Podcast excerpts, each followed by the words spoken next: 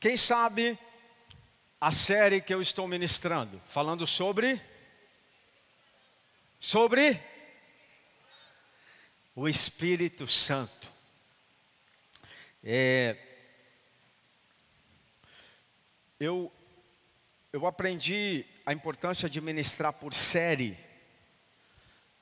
É, quando você está fazendo, por exemplo, atividade física com um bom personal, dá raiva, porque ele manda você fazer os mesmos exercícios, para o mesmo, esse abraço, ele manda fazer 30 tipos para o mesmo, mesmo lugar. Fala, irmão, agora o braço está cansado, faz para a perna. Não, não.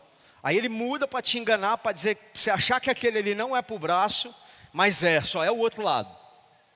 Por quê? Porque quando você tem foco no assunto, quando você insiste, você entra, mergulha, você ganha profundidade. E o Espírito Santo é um assunto que nós não podemos ser rasos. Essa é a maior chave para você, cristão, ser cristão. Sabe qual é o maior engano? Por exemplo, na nação brasileira, eu, eu acho que nós somos talvez mais de 90% da população se diz cristã no Brasil. Agora, desses 90%, quantos ouvem a voz de Deus? Quantos operam milagres? Quantos falam com Deus? Quantos andam no sobrenatural? Aí, ou o engano, o engano diz assim: ah, mas isso aí é coisa para pastor, isso aí é coisa para quem é muito santo. Não, isso é coisa para discípulo. Quando Jesus começou a igreja, as primeiras pessoas da igreja faziam isso. Ele ensinava pregava, expulsava demônio, exercia autoridade sobre a natureza, ele vivia no sobrenatural. E as pessoas faziam isso, e o grande segredo de Jesus era o Espírito Santo, era o relacionamento com Deus. E quando alguém diz que é cristão, ele está dizendo que ele é um pequeno Cristo. As pessoas começaram a chamar a igreja de cristão porque eram seguidores de Cristo. Quantos estão entendendo?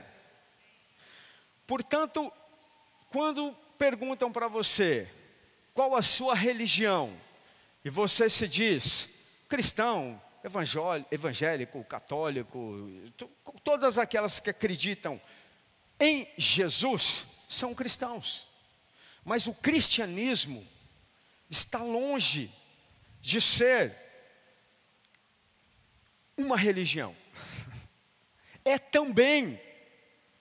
Mas o cristianismo é um relacionamento, gente. Nosso Deus está vivo. O nosso Deus fala. O Espírito Santo é uma pessoa. Você precisa ouvir, falar, se relacionar. Então, quando fala isso, algumas pessoas ficam tristes, outras parecem que não estão nem entendendo o que estou falando. Nas outras igrejas, aqui todo mundo escuta o Espírito Santo, fica tranquilo, não é você não. Mas elas até se ofendem às vezes, porque elas ficam tristes falam, poxa, eu não escuto Deus. Poxa, eu não, eu não falo com o Espírito Santo. É por isso que eu estou pregando sobre o Espírito Santo como teu pastor. É por isso que eu estou te desafiando e te ensinando e falando, está errado. Você precisa ouvir o Espírito Santo, é o maior presente. É o maior presente que nós temos. O próprio Jesus, e eu ministrei isso, falou: convém que eu vá, para que o Espírito venha. O que pode ser melhor do que Jesus? O que poderia ser melhor do que andar com Jesus? Jesus falou: eu preciso ir, porque vem um aí que vai ser melhor para vocês estar com ele do que comigo porque Ele vai ensinar a vocês toda a verdade. E uma, um dos nomes do Espírito Santo é o Espírito da Verdade. Eu ministrei a semana passada. Hoje há muitas verdades sendo ditas, verdades que são distorções do casamento, da família, há distorções de todas as verdades. E se você não ouvir do Espírito Santo, qual é a verdade sobre o casamento?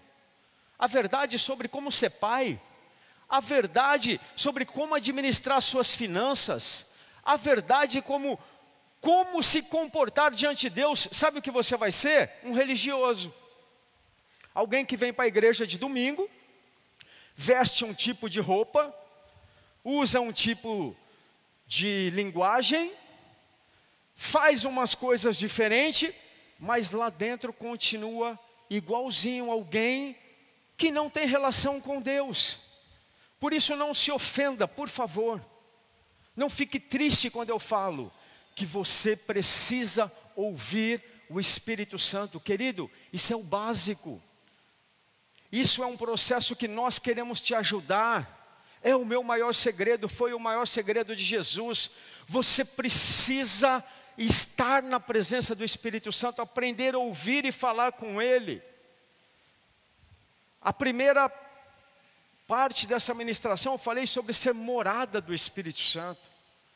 Para estar na presença do Espírito Santo, para aprender a ouvir a voz dele, não é um dia, não é vindo só na igreja de domingo. Ele precisa morar. Quando fala morar, está falando de um relacionamento profundo. Está falando de mergulhar, está falando de gastar tempo. Amém? Fiz um bom recapítulo já do começo. Se você não veio domingo passado ou outro, você já está conectado com o que eu vou começar a ministrar agora. Amém? Se eu perguntar para você agora, quem é o Espírito Santo para você? Quem é o Espírito Santo para você?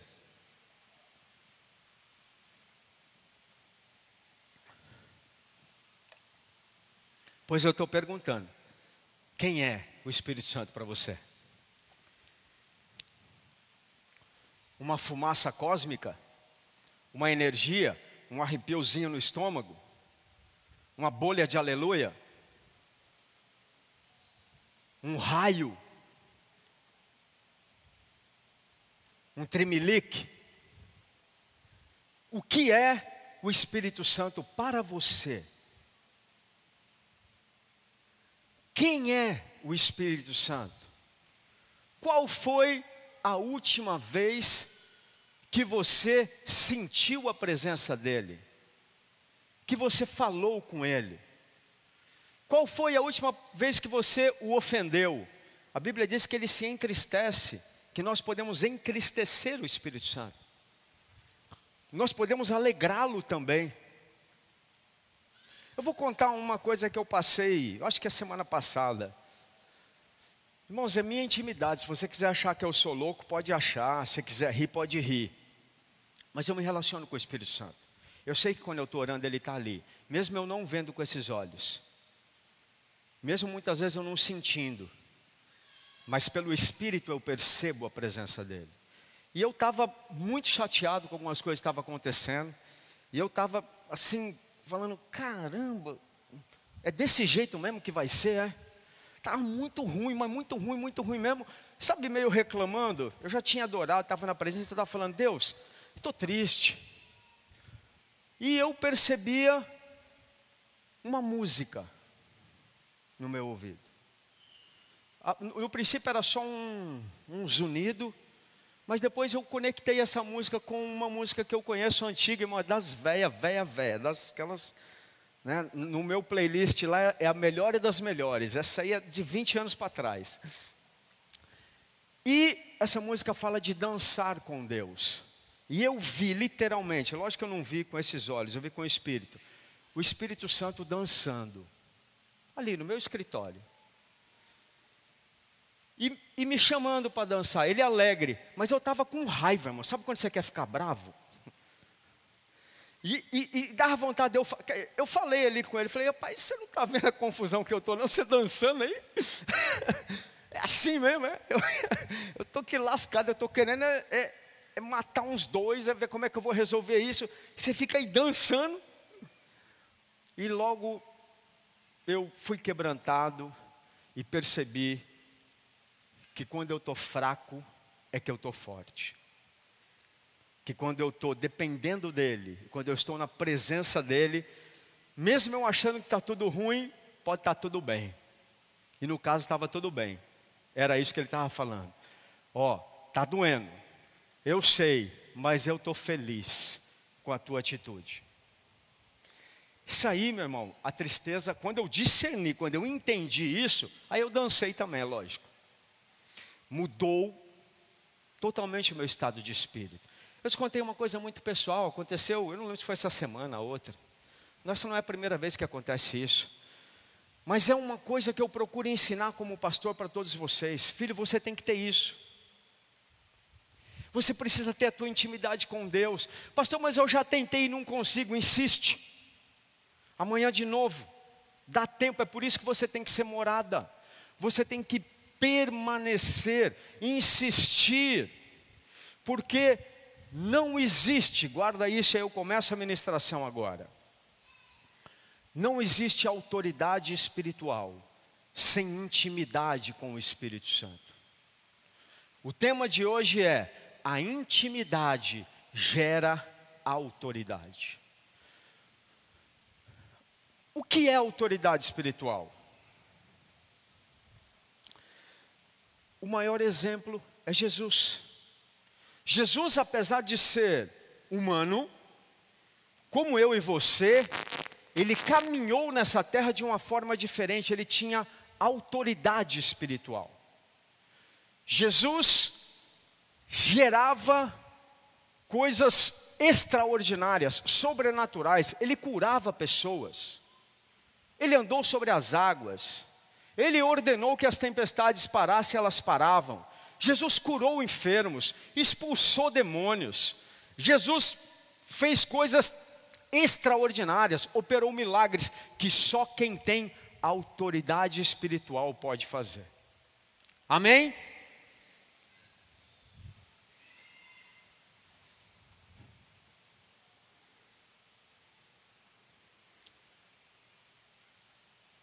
Coloca João 1,51.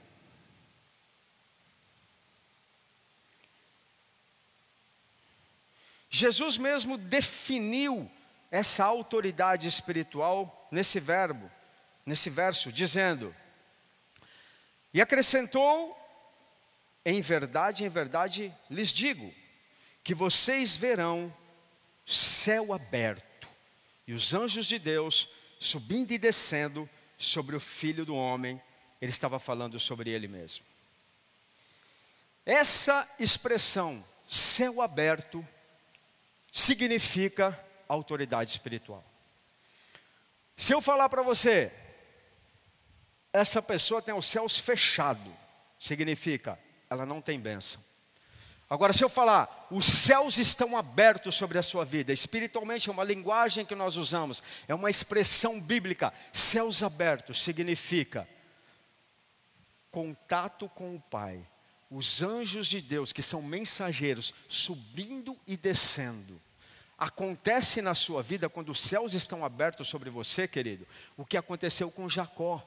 Jesus estava fazendo aqui uma referência ao que Jacó passou. Lembra quando Jacó teve um sonho? E naquele sonho ele estava desesperado, ele teve um encontro com Deus. E ele viu uma escada que saía dos, da terra e até o céu, e os anjos desciam e subiam. A partir daquele dia, ele nunca mais foi o mesmo. Céus abertos sobre a vida de Jacó, transformou ele em Israel transformou ele num guerreiro de Deus, mudou a vida dele para sempre. A partir dali, grandes milagres começaram a acontecer na vida dele. Como na vida de Jesus, Jesus tinha céus abertos, querido. Pergunta para quem está do lado: o céu está aberto ou fechado na tua vida?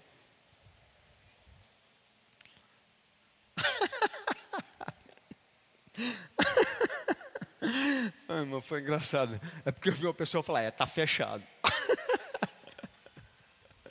Se está fechado, querido, eu vou te explicar, não vou te condenar. Como é que faz para abrir?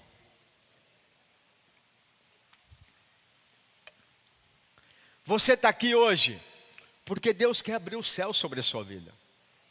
Deus quer te ensinar a andar com os céus abertos. Tinha um desenho antigamente, eu não lembro não, mas que andava uma nuvinha negra em cima da, do personagem. Quem que era? Cara, é velho esse, mas onde ele ia, uma nuvinha negra em cima. Cara, não vai ter nuvem negra sobre você. Céu aberto. Como Jesus conseguia ter céus abertos? O que ele fazia? Ah, pastor, Jesus é filho de Deus, né? Aí não dá, né, pastor, para comparar? Não. Também. Mas vamos ver o segredo dele. O que fazia Jesus ter céus abertos? Não era apenas ser filho de Deus. Eu também sou. Você também é. Em Cristo, nós somos irmãos, herdeiros e co-herdeiros. Filho de Deus. Então não é isso. Mas tem tipos de filho. Não que Deus faz isso, mas nós decidimos ser algum tipo de filho que tem céu aberto e outros que tem céu fechado. O que Jesus fazia que tinha céus abertos? Marcos 1, 33.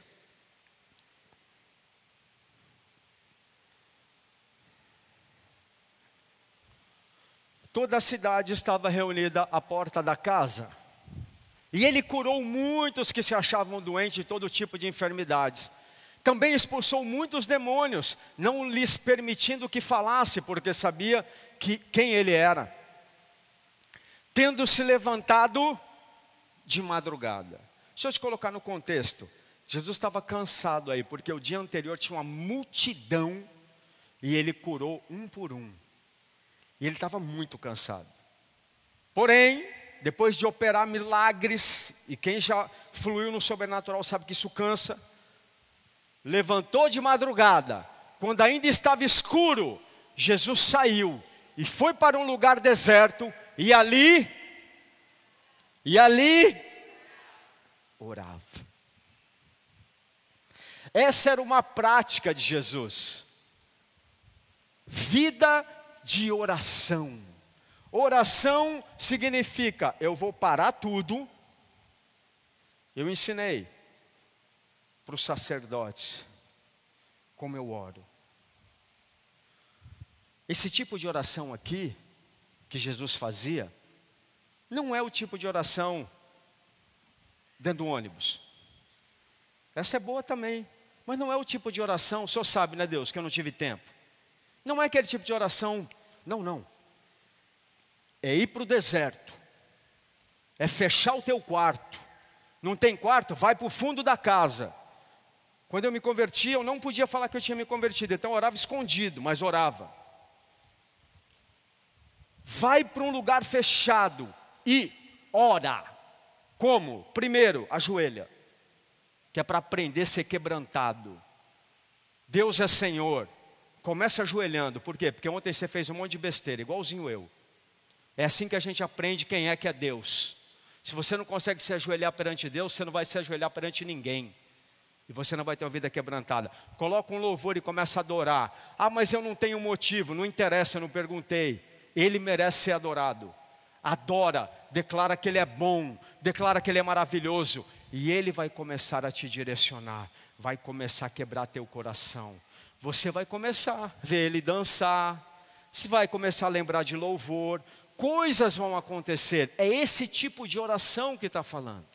É no deserto, no lugar sozinho, não é com todo mundo atrapalhando. Tem lugares, meu irmão, o meu é uma cadeira. Eu sento naquela cadeira, o ambiente está consagrado. Ali sou eu e Deus. Eu tenho mais de uma. Onde eu vou, eu tenho o meu canto de oração. É o meu altar. Ali eu falo com Deus. Todos os dias. É esse tipo de oração que gera autoridade espiritual. Lucas 5,12.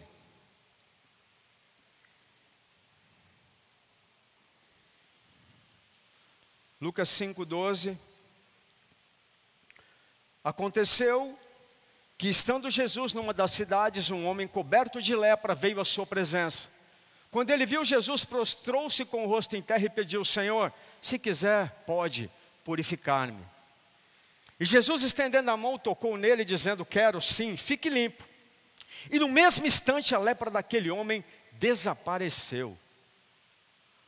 Jesus ordenou-lhe que não contasse isso a ninguém e acrescentou: Mas vá, apresente-se ao sacerdote e ofereça pela purificação o sacrifício que Moisés ordenou, para servir de testemunho ao povo. Porém, o que se dizia a respeito de Jesus se espalhava cada vez mais, e grandes multidões afluíam para ouvir e para serem curadas de suas enfermidades. Jesus, porém, se retirava para lugares solitários e orava. É o mesmo tipo de oração. Percebe, querido? Todas as vezes que ele operava um milagre, logo em seguida ele ia orar. Antes de operar milagre, logo antes ele orava. Para que o seu coração não se ensorbebeça.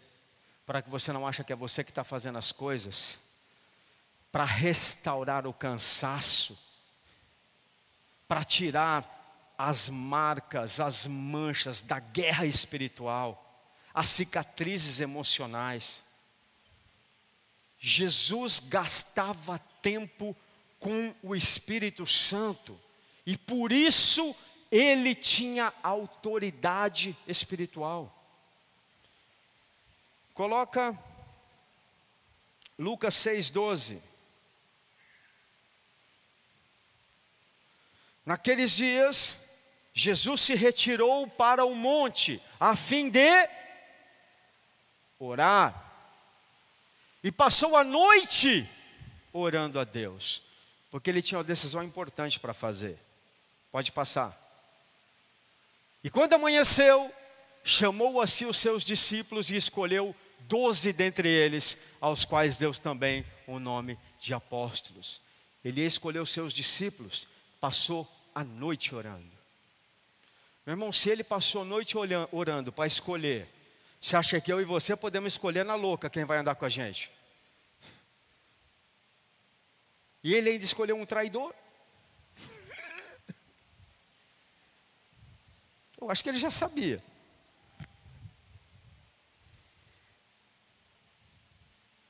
Passou a noite orando. Amanhã vai ter uma reunião importante. O que você tem que fazer hoje? Amanhã não vai ter uma reunião importante. O que você tem que fazer hoje?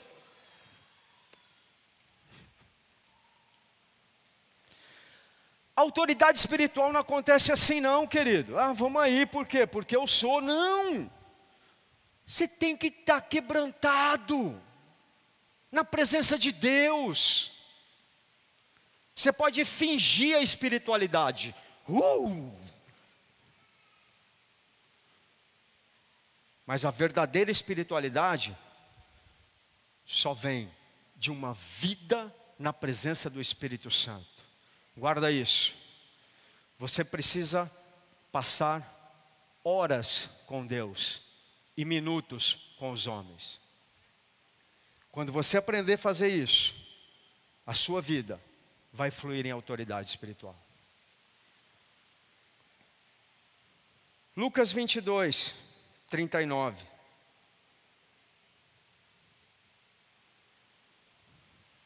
E saindo Jesus, como de costume, foi para o Monte das Oliveiras. E os discípulos o acompanhavam. Nós vamos para lá agora. A Dani está lá. Ela me manda mensagem todo dia. No Monte das Oliveiras. Lugar onde Jesus ia orar. Onde fica o Getsemane. Tem uma torre de oração lá. Era costume de Jesus ir orar. Costume. Prática. Pode passar. Chegando ao lugar escolhido, Jesus lhe disse: Orem, para que não caiam em tentação. Quando você percebe que está com desejo impróprio, o que, que você tem que fazer? Tomar banho? Orar, meu irmão. Quando você está com vontade de pegar aquilo que não é teu, o que, que você tem que fazer? Quando você está sendo ameaçado de morte, como era o caso dele, perseguido, injustiçado, o que, que você tem que fazer? Orar. Jesus orava, gastava tempo com o Espírito Santo. Ele, por sua vez, se afastou de novo, saiu fora que eu não quero nem que me atrapalhe. Aliás, querido, deixa eu falar uma coisa aqui, para os casais. Eu estou precisando colocar uma ordem aqui. Adoração e oração você pode fazer junto, mas você tem que fazer sozinho. Aqui na igreja, no horário do culto, na palavra, não é lugar de ficar pendurado no pescoço do marido e da mulher, atrapalhando. Ô oh, pastor! Não. Você precisa estar na presença de Deus sozinho e parar de ser muleta dos outros. Você precisa aprender a vir para a igreja sozinho. Você precisa aprender a orar sozinho. Você precisa aprender a ouvir a palavra sozinho. Se puder fazer com a sua esposa, melhor. Mesmo assim, tem que fazer sozinho. E tem momentos, minha mulher é uma benção na minha vida, querido ela ora muito por mim. E às vezes eu peço, Fê, ora porque eu não estou aguentando. Mas a maioria das vezes eu falo, Fê, eu não quero ficar com você agora. Por quê? Porque eu vou orar. Agora não. Por quê? Porque eu vou orar. E ela também. Sou eu e Deus. É o que ele fez aqui. Eram os discípulos mais próximos. Ele falou, moçada, tá ruim para mim. Intercedam por mim, mas tá ruim. Agora eu quero falar é com Deus. Porque você pode falar o que você quiser para mim que não vai adiantar. Se eu não ouvir Deus agora, não muda. Se eu não ouvir o Espírito Santo agora, não vai sair aquela bola daqui, ó. Se eu não ouvir o Espírito Santo agora, não resolve. Jesus fez isso. No momento de maior agonia, querido, ele sabia o que ia acontecer aí. Aí já é no Getsemane. Aí ele já está prestes a passar. Pode passar o 42. Dizendo: Pai, se queres, afasta de mim esse cálice, contudo, não se faça a minha vontade, mas a tua. Guarda algo, querido. E eu já vou começar o encerramento. A vida de oração de Jesus dava autoridade espiritual para ele, a ponto dele vencer a vontade própria. Você não vence a vontade própria sem autoridade espiritual, na força do seu braço, na força do eu posso. Não vence.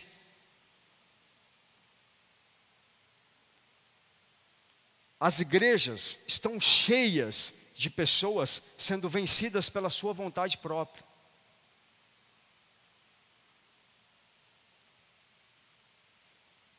Sabem o que tem que fazer, mas dizem: eu não consigo porque não tem autoridade espiritual para vencer a vontade própria. O ego, o eu, simboliza a vontade própria. Jesus não queria morrer na cruz, não, querido. Ele sabia que era ruim, ele era homem. Mas ele sabia que era a vontade do Pai. E pela autoridade espiritual que ele tinha, a mesma que fazia ele operar milagres, ele sujeitou a vontade própria e falou: é isso. Há pessoas na igreja que se chamam de cristãos e andam só naquilo que acham que é certo, independente do que a Bíblia diz, independente do que o, o teu mentor fala, independente do que Jesus fala, independente do que o Espírito Santo quer. Porque lhe falta autoridade espiritual. Quantos me amam? Eu não estou brigando com você. Eu estou te ensinando a ser liberto do eu. Você não consegue vencer você mesmo, querido. Só com a ajuda de Deus, só com a ajuda do Espírito Santo. Você vai ficar tentando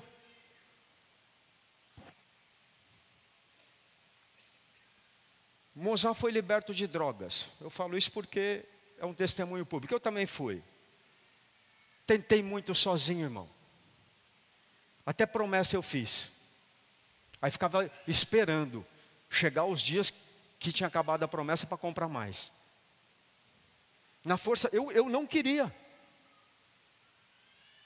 Fiquei tentando muito parar. Quando você tem autoridade espiritual, para. Por quê? Porque não é você, é a força de Deus. É o Espírito Santo. Quem aqui aceita ir para a cruz, querido? Quem aceitaria ir para a cruz se não fosse motivado por uma autoridade espiritual?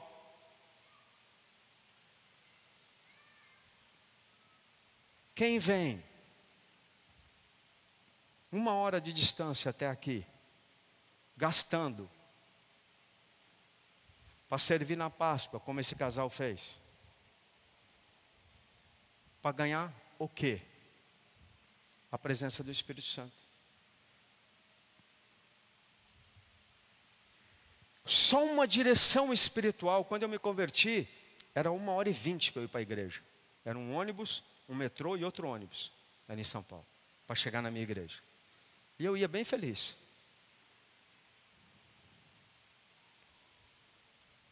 Autoridade espiritual que passava por cima do, mas você é burro, hein?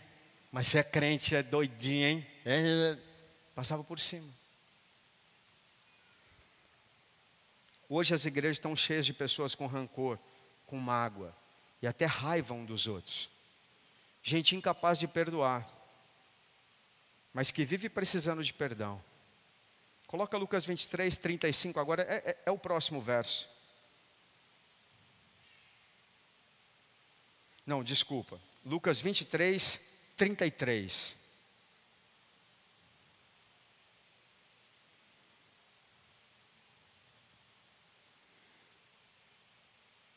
A coisa estressou mais para Jesus. Quando chegaram no lugar chamado Calvário, ali o crucificaram, bem como os malfeitores à sua direita, outra à sua esquerda. Pode passar. Mas Jesus dizia: Pai, perdoa-lhes, porque não sabem o que fazem. Na força do braço não faz isso de jeito nenhum, irmão. Tem que ter autoridade espiritual para fazer isso. Tem que ter Espírito Santo. As pessoas zombando, as pessoas te maltratando, e ele conseguir perdoar. As igrejas estão cheias de pessoas que não se perdoam por causa de que ficou devendo cinco reais. Porque falou, falou que eu sou feia. Porque não me cumprimentou. É muita falta de autoridade espiritual, querido. É muita carne, muito ego. Seguindo. No verso 35 agora. Lucas 23, 35. O momento mais difícil de Jesus. O povo estava ali, observava tudo, também as autoridades, zombando e dizendo: salvou a outros, que salve a si mesmo, se é de fato o Cristo de Deus, o escolhido. Igualmente os soldados zombavam dele, aproximando-se, trouxeram vinagre, dizendo: Se você é o rei dos judeus, salva a si mesmo. Acima de Jesus estava a seguinte inscrição: Este é o Rei dos Judeus. Zombaria. Estavam zombando dele. Do pior momento. Ele ali exposto, machucado, ferido, precisando de ajuda. Um dos malfeitores crucificados blasfemava contra Jesus, dizendo: Você não é o Cristo, salva a si mesmo e a nós também. Porém, o outro malfeitor o repreendeu, dizendo: Você nem ao menos teme a Deus, estando sob igual sentença. A nossa punição é justa porque estamos recebendo o castigo que, no, que os nossos atos merecem, mas esse não fez mal nenhum. E acrescentou: Jesus, lembra-se de mim quando você vier no seu reino. E Jesus lhe respondeu: Em verdade lhe digo, que hoje você estará comigo no paraíso, querido. Jesus estava arrebentado aqui. Aqui ele já estava dando agonizando. Já estava humilhado de uma forma pior de todas, com muita dor física, que começou lá no Getsemane. E ele ainda consegue, no meio disso, ter compaixão. A psicologia não entende isso. Ninguém entende isso, porque isso é sobrenatural. Isso é fruto de uma autoridade espiritual. Isso é fruto de uma vida de oração. Isso é fruto de estar na presença do Espírito Santo. Querido, eu devo ter já 25 anos de ministério, mais ou menos. Por aí, né, amor? Eu já vi cada coisa dentro da igreja de gente que se diz cristã, que é tão diferente do comportamento de quem tem autoridade espiritual. E eu e você não estamos isentos de passar por isso. Todos os dias você vai ser confrontado a ter uma escolha. E na maioria delas, se você não tiver a direção do Espírito Santo, você vai tomar a decisão errada. Porque você vai ser vencido pela sua carne, pelo seu ego, pela sua vontade própria.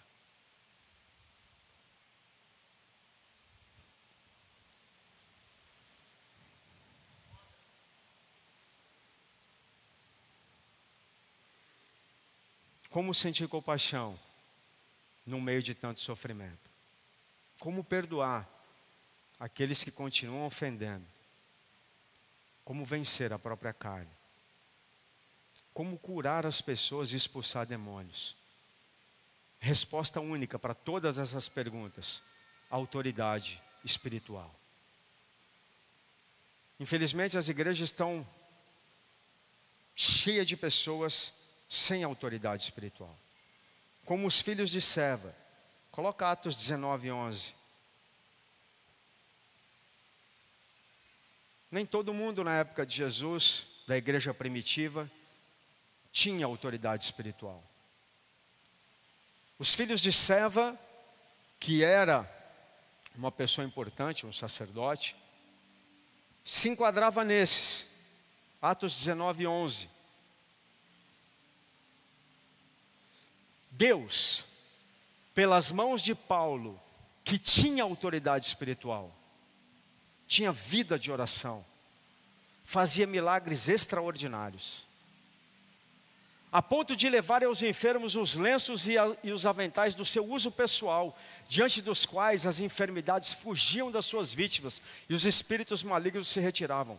As, a autoridade espiritual do apóstolo Paulo era tão grande que as vestes dele curavam.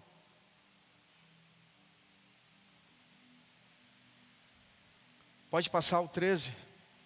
E alguns judeus exorcistas ambulantes tentaram invocar o nome do Senhor Jesus sobre pessoas possuídas de espíritos malignos, dizendo: Ordeno que saiam pelo poder de Jesus, a quem Paulo prega. Os que faziam isso eram os filhos de um judeu chamado Seva, sumo sacerdote. Mas o espírito maligno lhes respondeu: Conheço Jesus, sei quem é Paulo mas vocês, quem são? Você não tem autoridade. E o possuído do espírito maligno saltou sobre eles, dominando a todos, e de tal modo prevaleceu contra eles, que nus e feridos fugiram daquela casa.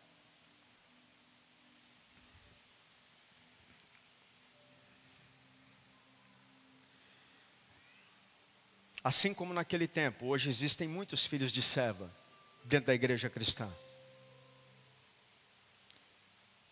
Gente que não gasta cinco minutos com o Espírito Santo e quer expulsar demônio.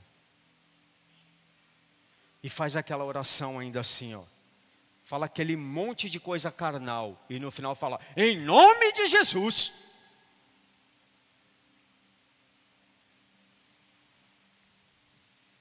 O diabo só pensa assim: Jesus eu sei quem é, mas você. Com essa oração carnal aí. As pessoas não têm revelação espiritual, não ouvem o Espírito Santo e fazem orações egoístas colocando o nome de Jesus no final e acha que vai dar certo. Querido, como teu pastor e como líder dessa igreja, eu te afirmo algo. Se eu não orar todos os dias, e se eu não buscar o Espírito Santo todos os dias, eu sou vítima, presa fácil para o orgulho, o engano e as minhas vontades próprias. E como ensino, eu falo para você que você é igualzinho a mim. Você precisa sair daqui hoje, tomando uma decisão: de marcar uma reunião todos os dias com o Espírito Santo, de verdade. E eu tenho certeza que muitos aqui já fizeram isso, mas não conseguiram cumprir. Sabe por quê? Porque todas as vezes que você vai orar, tem alguém que apanha. Todo o inferno apanha. E ele não gosta de apanhar. Então ele vai tentar atrapalhar. Seja com sono, seja com compromisso, seja estigando a sua vontade própria, seja falando que você, na verdade, não devia ir na igreja e orar hoje porque o Ceará está jogando, Fortaleza, quem é que está jogando hoje? Fortaleza está jogando hoje, né? Com quem? Com quem? Ah, mas eu já acordo muito cedo. Vai ter um milhão de motivos para que você não gaste tempo com a única pessoa que você não pode deixar de gastar, mais do que com a tua esposa, com teus filhos e o teu cônjuge. O Espírito Santo de Deus, porque Ele vai te ensinar a ser uma boa esposa, uma boa mãe, uma boa namorada, um bom aluno, um bom tudo. Ele vai te direcionar. Quantos estão entendendo o que eu estou falando? Se você pudesse agora responder a minha pergunta inicial, para você mesmo: os céus estão abertos ou fechados sobre a sua vida?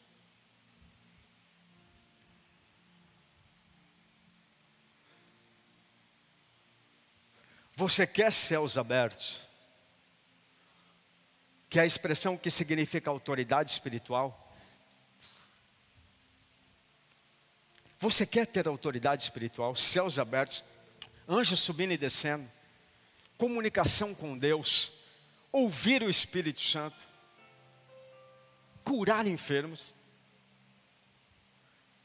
ter domínio sobre as leis da natureza,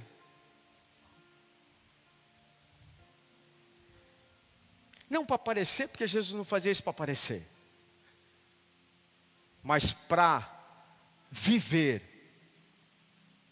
acima do natural. Se você quer isso, se arrependa agora de recusar espaço na sua agenda para Ele. Se arrependa, querido porque ele está tentando marcar faz tempo. E tem alguns que ele não consegue falar nem com a secretária mais. Você ele já desistiu de tentar. Está tentando falar com seu amigo agora, com a sua esposa, para falar para você que você precisa. Hoje ele está usando o teu secretário, o teu pastor, para te falar. Ele quer falar com você. Ele quer marcar uma reunião. Ele quer que você reserve o primeiro horário para ele. é mais importante do que aquele vídeo do YouTube. É mais importante do que a curtida do Instagram. Mais importante do que aquela faculdade. É mais importante do que a tua atividade física. E eu não estou falando que essas coisas são ruins. Estou falando de importância. É mais importante do que qualquer outra coisa que você possa falar para mim. Porque os céus abertos vão resolver todas essas outras coisas para você. Céus abertos, abençoa teu casamento, tua faculdade, tua vida financeira, toda a sua vida.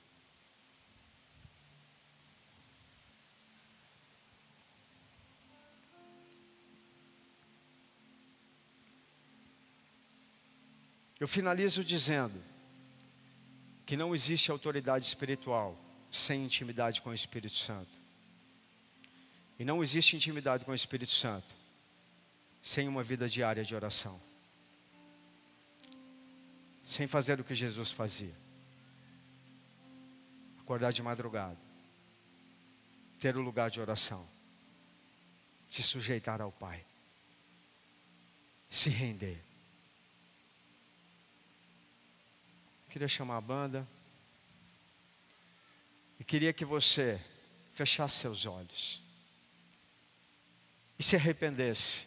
E pedisse perdão para Ele.